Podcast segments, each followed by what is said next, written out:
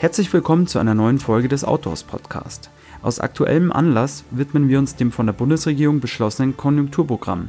Entgegen den Forderungen aus der Automobilbranche wird es keine Kaufprämien für Benziner oder Diesel geben.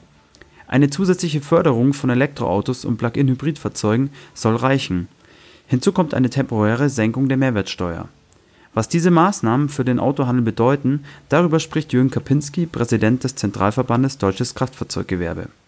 Das von der Großen Koalition verkündete Konjunkturpaket kann man nur mit Unverständnis und Enttäuschung zur Kenntnis nehmen. Damit wurde der schuldlos krisengeschüttelten Automobilwirtschaft mit ihren 1,3 Millionen Beschäftigten ein wirklicher Bärendienst erwiesen. Eine Prämie auf die ohnehin schon subventionierten Fahrzeuge mit alternativen Antrieben wirkt lediglich als Beschränkung von Verkaufsanreizen und verpufft daher wirkungslos.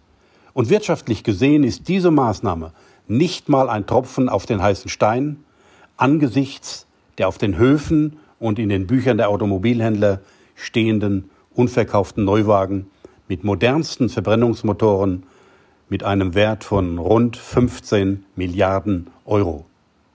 Die auf sechs Monate befristete allgemeine Mehrwertsteuerabsenkung von 19 auf 16 Prozent kann dies nicht annähernd kompensieren.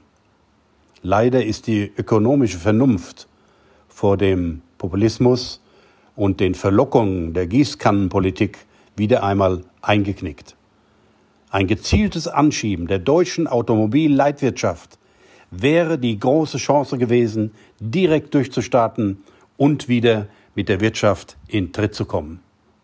Allein der Gedanke, dass die Politik dem Autogewerbe angebliche Geldgeschenke gemacht hätte, ist einfach nur dümmlich und falsch, denn solche Prämien hätte direkt der Kunde und nicht der Handel erhalten. Außerdem sprechen wir hier nicht über großzügige private Geldgeschenke von Politikern, sondern über sauer verdiente und eingezahlte Steuergelder der Kunden. Der einzige positive Aspekt ist, dass die durch die Politik verursachte wochenlange unverantwortliche Hängepartie zum Thema Kaufprämie und damit die Ursache für eine massive Kaufzurückhaltung der Verbraucher sich jetzt endlich erledigt hat.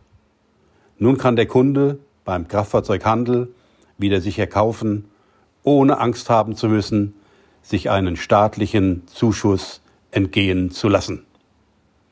Weitere aktuelle Informationen rund um das Konjunkturprogramm erhalten Sie auf autors.de und auf der Wissensplattform autors.next.de.